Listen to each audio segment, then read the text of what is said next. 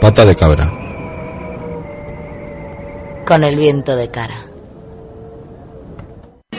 Estamos aquí con Perico Delgado. Perico, ¿qué tal? Buenas tardes. Hola, pues muy bien, muy bien. Oye, eh, Perico, aquí en Pata de Cabra, que somos muy fans tuyos, y queríamos, bueno, pues que nos presentaras el, el libro que, que has escrito y que nos traes para de cara a este verano, ¿no? Yo creo. Sí, bueno, son- es un libro diferente, es el tercero que hago. Los otros dos eran anécdotas de corredor como de periodista y este son rutas, rutas por España y con dos caras muy diferenciadas. Unas son rutas difíciles para la gente que le gusta el reto deportivo, pero en cambio la otra mitad son rutas familiares para ir con tus hijos, con tu pareja o simplemente para hacer un día de campo diferente. En estas fáciles no hace falta ninguna condición física, incluso yo muchas veces digo para la gente que ve eh, cómo se, se empieza a usar la bicicleta en la ciudad, sea un primer paso para decir, oye, voy a quitarme el miedo de la bicicleta a ver cómo me siento, ¿no? Y entonces va a encontrar rutas muy facilitas donde quitarse ese miedo y ver que no hay que estar en forma para montar en bicicleta, sino que simplemente hace falta tener una intención de, dar a los pedales. Oye, Perico, es lo que te iba a preguntar. ¿Qué recomendaciones le das tú a la gente que está, que se lanza, ¿no? A usar la bici en la ciudad, que ve que, bueno, pues que es posible, ¿no? Y que es otro medio de transporte rápido, ágil y que, y que te da un poco de libertad de movimientos, ¿no? Cuéntanos qué consejos les das.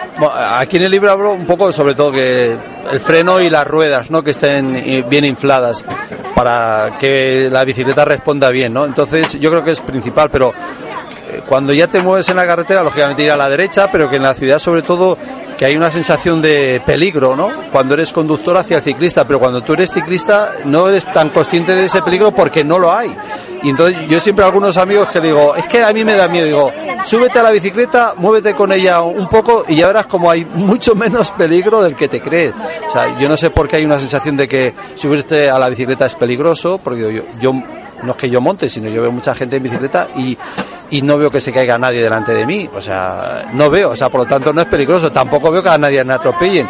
Y entonces hay una sensación de como le ven una parte débil del tráfico, como que es muy peligroso. Y yo digo, al contrario, tú montas y verás cómo te sentirás con una sensación de alegría interna, de ser capaz de hacer unas cosas que tú creías que habías olvidado de cuando eras joven y, y te da mucha satisfacción. Oyes más, ves más, hay mucha recompensa, ¿no? Cuando vas en bicicleta, tanto en la carretera como en la ciudad, y te de- redescubres una persona mucho más humana, posiblemente montando en bicicleta.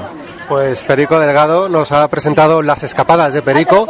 Ya está en las mejores librerías, en las malas no está, está en las mejores. Están en todas, las buenas y en las malas. Yo creo que esto es una cosa que simplemente hace falta lanzarse un poquito, pero nada.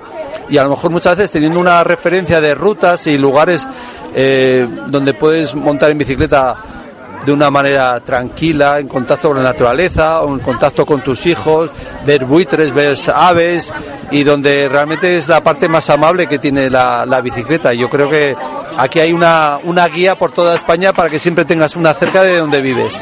Muy bien, pues muchísimas gracias. Venga, de nada.